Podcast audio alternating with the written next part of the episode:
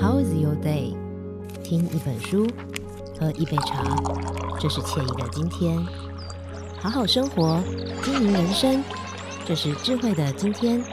今天你想怎么过？所有你想要的都在 Today 来读册。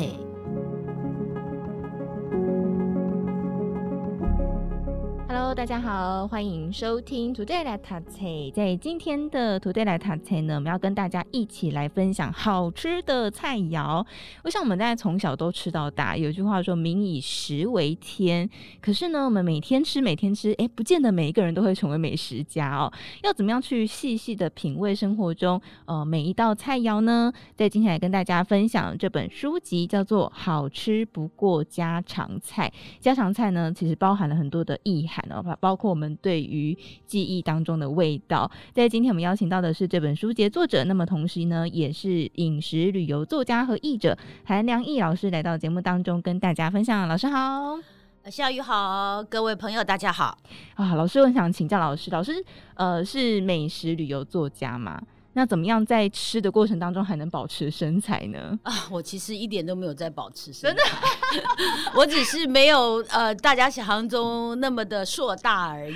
因为其实，在吃美食过程中会吃很多很多东西啊。哦，我吃很多，可是我有一直有一个原则哈，嗯、我一直是一个呃比较求品质的人。因为怎么讲哈，不是说一定要吃什么高档的。美食啊，法式餐厅。对，我即便只是吃一个呃阿米刷好了哈，或者米粉汤，嗯、那因为一个人的胃口有限嘛啊，就是我已经是算于算说是女性当中胃口算比较好的哦。嗯可是，即便说是像我，我也会选一个小吃的时候，我会去找一个我认为他做的比较好的，因为不是路边的米刷一定可以吃，呃，路边的那个臭豆腐我很爱吃，可是就是一定会选一个比较合我口味的。那另外，刚刚笑宇也讲到说，我并没有特别维持身材，可是我。不会让自己吃到撑，因为吃到撑不是说是我的身材啊，是像很多人喜欢吃 buffet 啊，吃到饱啊。嗯、那我有时候朋友邀或怎么样，或者配合喜欢的长辈去的话，嗯、我也不会吃到饱，因为吃到饱不舒服。嗯，而而不是说这已经跟那我觉得你吃到饱，吃到自己撑啊，你觉得说哎呀，这个钱上面我好像赚到了哦哦，人家都平平都是一千块，我好像吃到了一千五。可是你这样吃到的身体不舒服，不是更划不来吗？我是这样子原则，嗯、所以没有变得很大只哈。我想是这个原因。可是我也绝对不是小吃的人，因为我真的吃的热量不能说很少。哎、但是很有趣，因为像刚老师说，其实大家想象中所谓的知名美食家，好像要吃遍什么高档餐厅。可是我刚刚在跟其他同事闲聊的时候才知道说，哦，老老师很喜欢吃双连捷运站附近的一家肉羹。哦，还肉羹跟那个卤卤肉饭，对，好像是这种平民小吃哎。因为那家的肉羹跟卤卤肉饭，我觉得就是我刚刚讲的哦，呃，我觉得算是在台北市来讲，我我觉得是比较合我的胃口，就是所谓的我觉得好吃啦。嗯，那所以当我要吃呃肉霸崩的时候，我很少吃，老实讲很少吃。嗯、可是我当我很想忽然很想吃一个肉霸崩的时候，我可能会坐捷运去那家吃，哦、因为我不知道路边的。吃了以后，你看一个卤肉饭热量那么高，也吃了再加一点小菜就很饱了。对、啊，那万一不好吃，我又是一个不愿意浪费的人，我一定会把它吃下去的。因为吃的很憋屈吗？对对对对对，不要委屈自己的胃口跟你自己的肠胃。像我刚刚讲的例子，就是说，不是因为一个东西的价钱，而是它对于我来讲，它的品质，品质代表了它对我的价值。哎，那老师怎么样去评断说，哎，这道美食很符合我的价值？嗯，当然也是，老实讲，也是要听朋友讲。好比这个双连捷运站旁边的这家，嗯、呃，那个是因为那是第一是老店啦，就很久以前就听朋友说，哦、呃，那家。呃，很不错哦。然后我就依稀记得，因为我小时候住在呃北投那一带，嗯啊，然后依稀记得双连附近哈、哦，就是有很多很多的很道地的、比较庶民的台式的台湾的小吃。嗯，那我一直对双连附近的台湾的小吃是比较有信心的啊、哦，在那里就是说，它其实是敬业竞竞争，你必须要有点竞争力才能够存活下来的。嗯，那一去吃哇，好多年前一去吃，觉得哎，这家真的比较好吃。嗯、大部分时候都是你有时候要听。现在很多人是在网络上看，我是会在网络上看，可是我会判断，因为第一你你要看图片，嗯，第二你要看所有的网络的在那边赞美的人他怎么形容。怎么讲这个东西好吃？那有时候从他讲的过程当中，我不是在否定别人的这个口味，而是说我他一讲我知道这个东西我不喜欢吃。哦，嗯，他一讲或者说他一讲我说，哎，这个东西有可能合我的胃口。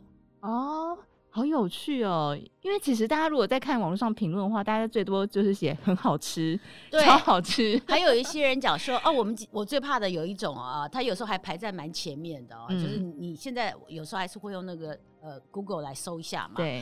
然后，如果排在比较前面，他确实讲说，我们今天要吃到这个肉好像是鸡肉。我想说，你连鸡肉跟猪肉都吃不出来，我为什么要相信你？像像这种，然后吃到这只会讲说很好吃。然后，如果那个他讲的那个东西，那个店啊，对，正好是我也吃过的话，我看他讲别的东西，看看哦，这个人其实真的不懂吃哎，所以他讲什么东西好吃，我都会不见得会相信哦。有时候就是你。不管是布洛克、美食布洛克也好啦，或者说是脸脸书上、IG 上头的这个一些美食的呃专业，有人很会拍照，对。啊，那那拍的照片其实有时候看看，我我不是在否定任何人，可是我有时候看一下看一看就说，哦，这是王美吃的嘛，哦、那我不是那么重视，我不是只重视。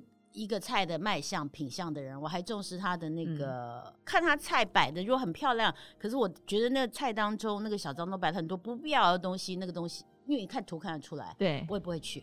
嗯，那因为现在也有一些呃，其实我觉得品质很不错、很胃口的店家，嗯，也是因为现在市场的需求，他要做的比较完美、比较漂亮，那我也会去试试看。就是你要变成一个交叉的比对，比对，我是人家说不过就是一个很简单的呃痛饭，你为什么交叉比对？同样的啊，哦，我一顿只能吃到一碗加一碗汤，我为什么不交叉比对一下？我不要踩雷。老师应该是那种吃到不好吃的东西会觉得不开心的人，也不会很不开心，嗯、我只会心里就是会觉得说，嗯、哦，你你真的是，这是而且如果他生意很好。我就想说，世界上这些人怎么回事啊？怎么会这么不能吃的店？怎么会你们这样趋之若鹜？然后这时候其实老实讲，会心里就会油然而生一种啊，是我自己曲高和寡吗？还是我太孤僻？但是很有趣，因为呃，就像刚刚我们前面讲的，不是每个人吃东西吃到后面都会变美食家啦，或是对食物这件事情有这么多的想法。嗯、因为很多人可能只是为了图个温饱哦，吃饱就好了，嗯、可能也不在乎什么品质。所以老师的这个价值观，或是说这个养成的口味，您觉得是谁影响您呢？我想是家庭环境吧。第一是家庭环境啊，我的家庭环境是我的父母，呃，尤其我的父亲。还有我的外婆，我妈妈那边，他们都是所谓的 食神待命吧？开玩笑讲，就很重视吃，也都会做。我爸爸会做菜，我阿嬷，我外婆，她也会做菜。我爸爸是从呃中国大陆，他是江苏人来台湾的，就是在一九四九年的时候来到台湾的。那我外婆是台南府城人，嗯。府城人哦，其实台南人就是也是重吃，对啊，美食之都哎。嗯，因为我父亲以前在上海待过嘛，上海人也还蛮重吃的，所以就是我生长在一个很重视吃的这个家庭，当然是从小耳濡目染啊，这是第一点。嗯，那第二点是我刚刚讲到说，为什么我比较要求价值，可是不见得是价钱要贵啊。然后，即便是你有时候温饱吃一个馒头，大馒头你会饱，抹上豆腐乳其实是一顿。可是我会呃，这个大馒头我会同样我会选一个我认为他做的不是太多的急速发酵的老面的馒头，规规矩矩好好做出来很扎实，然后有面香哈。另外一个这是在嗯，其实我我来引用我自己很崇拜的一位已故的美国美美食文学的呃大家啊、嗯、名家，她叫做费雪啊 M F K 费雪费雪女士。他的一段话其实大概可以代表我的饮食观吧，就是人生下来既然非得吃才能活，为什么不吃的津津有味，吃的优雅？嗯、那他说的吃的优雅的意思，并不是说要很摆谱的拿刀叉啊，你知道鱼戏啊什么的，而是说你吃的时候你不要囫囵吞枣，要吃的津津有味。我们一定要吃嘛。一定要吃饱，我们才能够活下去嘛。人不能没有粮食啊。嗯。可是就是因为这个原因，呃，你为什么不设法的好好的品味你口中的每口的饭菜？然后当你可以有所选择的时候，我当然先决条件有所选择的时候，好好的煮一锅饭，好好的炒一道菜，好好的品味。当然，如果你到了沙漠去，你你只要有水，只要有那个，即使是腐败的哦，旁边剥剥掉发霉的，你还是要吃啊，因为那时候你就要生存。可是我们现在讲的是围场的一个环境当中，我真的觉得。生下来非得吃才能活，就应该要吃的优雅，吃的津津有味。对，好，所以在今天节目中呢，我们会跟大家分享怎么样优雅的吃，吃的津津有味。在这边，我们先稍作休息，待会下段回来呢，我们来告诉大家，呃，我们小时候印象最深刻的一道菜。OK，稍作休息，待会马上回来。收听荆州大耳朵，财富知识多更多，好书说给你听，就在 Today 来读册。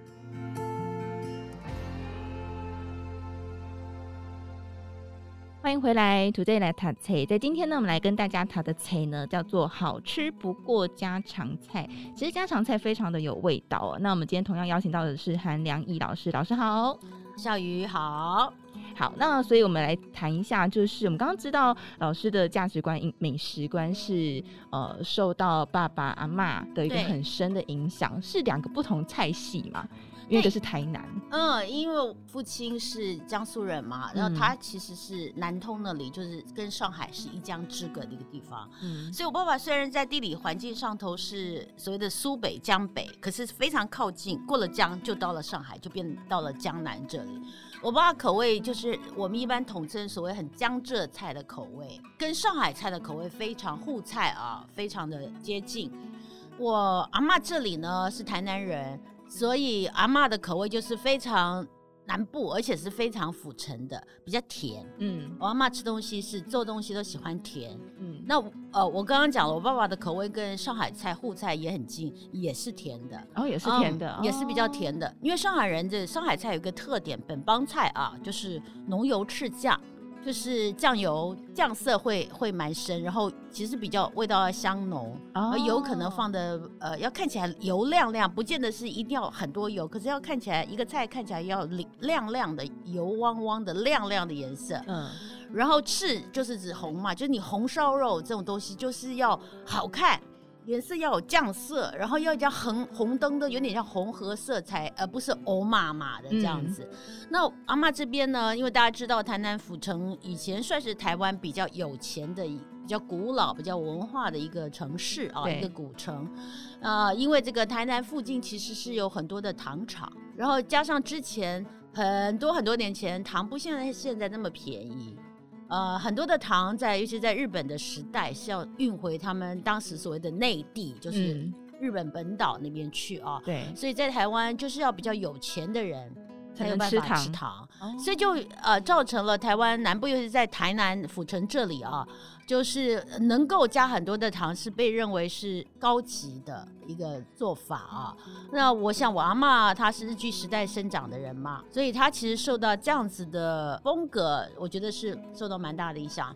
所以我阿妈做菜也是甜甜的。那做羹汤，因为台湾人喜欢吃汤汤水水，这个跟闽菜是当年或者是移民的历史是有点关系啦。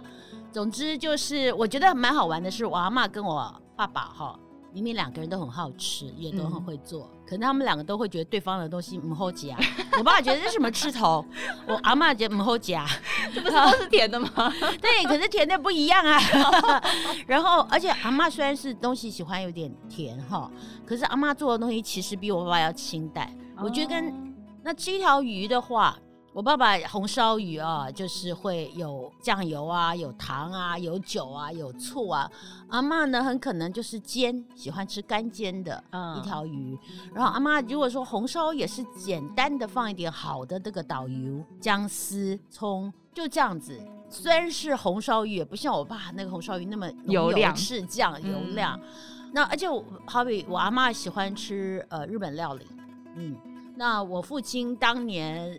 就是从中国大陆来到台湾，其实他们就是因为所谓的经过抗日啊，一直很抗拒吃这种日本料理。到、哦、他晚年，他开始吃了，因为他发现哎，沙西米很好吃，而且晚年其实那些很多的情绪放下了嘛。呃，可是我印象非常深刻，就是小时候我我们家离阿妈家很近，因为我我爸爸妈妈是在南部认识的，可是后来因为我妈妈工作的关系，我妈是老师嘛，来到台北工作，所以我们就搬到了台北的北投。那我妈妈是孝女，她把我阿公阿妈也搬到呃北投来就近照顾，就是可是没有住在一起啊。哦 还好，以为不然怎么吃一吃饭？我刚才想说怎么煮饭，还好，怎么分配？所以我妈很聪明的把阿妈呃安置在离我们家走路呃小时候觉得很远，现在才发现走路就十几分钟的一个地方。嗯，那每次我记得小时候我妈就有时候会讲说哦好，我们今天去阿嬷家，用国语讲哈，因为我妈老师讲国语比较多。嗯、我们今天去阿嬷家假切操。哦，对，贼超是台湾南部人，就是北部人讲澎湃，讲贼操一说就要去吃好料。那这个时候我爸爸都不会跟着去，他我们我们都好高兴哦，小我们小朋友都哇好棒，要去阿嬷家讲贼操了。啊、那我爸爸哦就不跟，这很有趣。所以在家里面，其实通常吃的比较多是爸爸煮的。应该严格讲不是爸爸煮，因为我们家那时候有请管家啦，小的时候，所以是管家在煮。可是我爸爸会指导，所以其实也是因为有时候是管家在煮啊。我们家的管家是汕头人，那他其实会做一些汕头菜给我们吃。当我爸爸不在家的时候，中午啊，小朋友他会做一点简单的的汕头的东西给我们吃。哦，哇！所以说从小就是口味就非常多元。对，可是最主要的影响还是在父系跟母系的这边，就是台湾菜。嗯、主要我想还是因为阿妈家真的离我们家很近，而且我在小学一年级前后的时候，是三不五时就被送到阿妈家去的。嗯，去因为很近嘛，去阿妈家住个两三天，然后再回家，常常去阿妈家住，所以我吃阿妈的很多东西。所以好吃不过家常菜，对老师来说，印象最深刻的，或是现在想起来可能会觉得比较难复刻的一道家常菜会是什么？对，我很难完整的复刻，可是我也做的差不多。因为我想到阿嬷跟母系这边的时候，我就会怀念我们在清明节吃的润饼。哦，润饼是我一直到了很后来才知道，说这个是在清明节大家会吃的，因为南部人是在清明节吃润饼糕。而且不是叫润饼，叫润饼糕。那、嗯、北部人是在尾牙吃。对啊，我是到了大学才知道，竟然有人在尾牙吃润饼。这不是清明节要吃润饼糕吗？而且竟然北部的人，台北的人，我去同学家，那个润饼里面的酱料，里面的那个馅料，怎么是湿的？就是热热温温的高丽菜啊，湿湿的把它那个。我们在阿嬷家吃到的润饼糕，一定都是冷的。记得我小时候吃的那个润饼，我都是一张皮就好了，哦，不会包两张皮，因为你仔细的包，对，呃，它又是干的东西，它是不会破掉的。好有趣哦，所以其实真的饮食习惯会有蛮大的差异耶。是啊，对，对，那这是我很难复刻的。那至于我父亲那里，我复刻的差不多，倒是有一个不能算是家常菜，而是每年的冬天的时候，尤其过过年的时候，我们会吃的。道叫全家福，全家福其实就是实景，会实景，那个我很难复刻，因为当中很多高刚的东西，像发那个蹄筋，发那个花椒啦，就是其实是一呃我们说花椒不是香料，椒是那个胶质的胶，胶质的胶，花椒或者蹄筋啊，像这种东西，海参啊自己发，这个是我很难复刻，因为我一直没有学啦，这样讲如何去发海参、蹄筋这些东西，因为那以前就是很很麻烦嘛。听起来就是个大菜耶，是过年时候才吃的。那这个东西就是过年，因为寓意的全家团圆叫全家福。嗯、我当然也可以，就是不要那么讲究，我可以去一般的，比如说南门市场，台北市南门市场还有比较多的这些所谓的外省的这些食材，他会帮你发好了。海参啊，蹄筋这些，嗯，嗯，可是我也曾经试过，我就觉得那个味道好像不像家里发的那么好吃啊。不知道是不是我的记忆吧，因为我们就是做这个菜有一个我们家的味道，嗯，而而且一直我觉得，或者是因为我爸爸在世最后这个十几年，我一直住外国外，我不是每年过年都回台湾。所以我是中间有几年有过年时候回台湾，家里还是会有这个年菜。嗯，直到我父亲走以后，我才哦有点后悔，因为我复制了我父亲的很多的菜，可是这个菜我就是一直还没有复制成功。有在别的地方吃到过类似的菜吗？嗯，我在呃有一些餐馆哈比较老派的，以前看过，可是现在有时候端上来，我觉得不。不是那么回事，因为它太费工了啦。嗯，这么费工的话，我觉得餐馆是没有办法做的。我也听朋友有人提过，那个菜名不一样，可是听起来做法好像是差不多，所以我可能要去问一下他们家是怎么做的。其实就是怎么做，我知道材料什么什么，因为你们要放蛋饺，蛋饺也要自己做。我是说那个菜是高刚的，的蛋饺要自己做，什么香菇自己泡发，什么什么什么都一一大堆。只是为了过年那一道啊，我然后还有对的，我还没讲那个，你你那个高汤也很重要，还要先要吊那个高汤。你说那个菜是不是太麻烦了？我后来一想说，哦，算了，我比较懒。但是真的就会变成一个记忆中的味道了。是，可是还好，我记得，我觉得记得也就好了。也许有一天我发愤图强，我会来做那个菜。好，我们期待老师下一本书介绍那一道菜。好，但是在老师这本书当中呢，好吃不过家常菜面介绍非常多的菜肴，那是依照月份呢来介绍不同的菜肴，里面有很多很家常，比方说呃韭菜花炒蛋啦、空心菜苍蝇头啦，或或者是像呃过年菜肴十香菜，其实都有收录在这本书籍当中。我们最后来帮大家讲一道菜好了，就是十香菜。十香菜是我有复刻成功的我，我我父亲的年菜。我过年如果说，其实说实话，如果有一个菜会让我想到，就是我家的家菜代表，让我想到了家，嗯、就是十香菜。嗯啊，因为每一年过年一定要吃，然后而且这个十香菜是我们一家人会一起来帮忙的。虽然家里有管家有帮忙的工人，可是我们都会一起来帮忙。嗯些菜，大家围桌啊。那这个菜说起来就是找十样素的东西。我所谓的素的，不见得是宗教素的那个五星，因为我爸爸我们也会放一点蒜苗啊什么的。你找十样当中一定要的，它的名字又叫做如意菜，或者叫十样菜。嗯，有人叫它素食锦。好，为什么叫如意？因为里面一定要有黄豆芽。黄豆芽长得像古代的那个吉祥的玉器。如意哦、呃，因为如意是一头呃圆圆的，另外长长的一个饼啊。那黄豆芽长得很像，黄豆芽要摘嘛，然后要先烫。好，一定要有黄豆芽，然后一定要有的，我们家的这个十香菜一定要有的是香菇，另外一定会有的是呃胡萝卜、芹菜，这些都一定会有。其实都是在过年的时候蛮当令的一些春蔬，然后也需要干的东西，还有一定要有的还有豆干。或豆皮也都切丝啊，嗯，那另外要有一到两样的这个腌制的东西，好比用酱，我知道有人用酱瓜，我们家一般会用雪菜或者榨菜或者酸菜，选一样。嗯、然后通常那个时候是呃冬天会有冬笋，其实梦中竹笋了，会有笋丝，有时候还会放那个呃莲藕。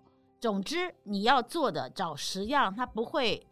出水的东西要干的，要干的，比较干一点，炒出来不会那样很多水一直流出来。然后把这十样菜，这个下面的东西麻烦了哈，一定要分开炒。我们家的做法，分开炒好之后，在最后炒到刚断生，最后再拌炒一大锅。可以吃冷的，也可以吃热的。那比较建议的是，在吃之前要淋一点醋，跟淋一点香油，会比较好吃。这道菜听起来不复杂。但是准备过程对比较麻烦。哎、欸，它其实做法简单，可是它有点后宫，就是因为你切了，其实切的时候要分开来，都切很细，还要分开炒，还要分开炒。嗯，可是嗯，大部分有一些人啊，有试过呃这个好吃不过家常菜的书，因为它已经出了一年了嘛，哈。那一年多，那中间我碰过不同的读者跟我讲，他们试了十香菜，真的很费工，嗯、可是真的很好吃。哦、很多人看了就说，对我们家过年一定吃这个，真的哦，就说呃，我说那你们，我就问说，那你是不是呃父亲或母亲有祖籍哪里？他说我们就是闽南人。我说那你们为什么会吃这个东西？他说我妈妈跟同事学的。蛮好的，把它变成一个家里面的传统。是没错，我觉得很棒。对、啊，而且我觉得我们在台湾吃东西很开心的，就是像我在好吃不过家常菜当中，我讲了说这里面有我父系的味道、母系的味道，然后也有我先生，因为我的丈夫是荷兰人嘛，我也会做很多的荷兰式。欧式的家常菜，那我我们常听西院讲说，你吃什么，我就会告诉你是一个什么人。嗯，其实我们从家常菜当中找到了我们的认同，所谓的 identity。好比在我家的餐桌上。我会看到我自己的餐桌上，会看到我父亲那边的菜，我母亲这边的所谓的江浙菜跟台菜，在我们家可能会在同一个桌上出现。那有我们家餐桌上也会不时的就会出现所谓的欧式的家常菜。那我吃的东西就显现了我韩良义我的背景啊，我的喜好。嗯，只是简单讲，就是我对自己的一个认同。嗯，哎、欸，对，其实蛮对的。嗯、想想我们自己吃的东西。跟我们自己生活的背景，其实真的蛮大的关联性。接下来马上就是过年了嘛，所以今天除了请到老师跟大家分享好吃不过家常菜之外，我们也特别请老师跟大家分享一道。过年的好料可以上桌，非常的简单哦。所以待会儿呢，大家听完之后，三分钟就可以学会煮一道好吃澎湃的料理。好，我们接下来请到老师跟大家分享这道菜是什么菜呢？我要跟大家分享高升排骨。高呢就是高级的高，升就是呃这个升降梯的升。为什么叫高升步步高升的排骨呢？因为它有一个口诀，就是一九。二醋三糖四酱油五开水，一酒二醋三糖四酱油五开水，就这么简单啊！你说听起来是不是一二三四五步步高升啊？它就是用这些调味料来卤排骨。简单讲，首先呢，我们要准备这个小排骨啊啊，那小排骨你我建议你买油花比较多的那种叫南排。哦，牛腩的腩那个腩排啊，你去传统市场跟他讲，他们就知道。如果不行的话，现在很多的超市我看到他也会把比较带比较多肉的这个腩排啊，跟小排骨会放在一起旁边。你也可以在超市买到。用这个小排骨，先用洗干净之后呢，入滚水汆烫，去血水以后捞出来，然后放在水龙头底下冲一冲，让它冲去它上面的这个杂质啊。接下来就简单了。我们还需要姜啊，姜可以让它稍微能够去一点肉腥味。那也需要呃一把的葱。你把这个烫过的排骨放在一个大锅中啊，铸铁锅也好，一般的不锈钢锅也好，不挑锅的啊。然后你就加入我刚刚讲的一酒二醋三糖四酱油五开水啊，你用汤匙来放啊，就慢慢一匙什么二匙什么三匙放下去之后呢，把姜片。跟葱，葱其实不用切耶，你把葱一整之后啊，把它打一个结放在里面，因为这些东西我们都要挑掉的，姜跟葱是不吃的啊。那么呢，你把这些调味料跟排骨都放在锅里面后，先开大火，把这一锅东西煮滚以后，转小火，盖上锅盖，再煮二三十分钟。这中途啊，请你翻一下锅中的排骨，不然啊。首先是受热均匀，也是让下面的上下能够调动一下。然后你差不多二三十分钟之后再盖回这个锅盖，然后再煮差不多十几分钟哈，熄火就可以吃了。有时候在熄火当中，呃，以后你再焖一下，其实也是味道会更入味。那你喜欢颜色漂亮一点，请你将你喜欢的青菜，好比说青江菜啊，加用一点加了盐的滚水煮滚了之后呢，熟了以后捞起来排在这个盘底，或者在围在旁边都可以。你不喜欢青菜，你不加，直接把它呃盛盘撒香菜或者这个葱花都是也是蛮漂亮的。这就是今天跟大家呃介绍的。高升排骨，我是韩良义，再次谢谢老师，祝福大家，恭喜发财，虎年行大运。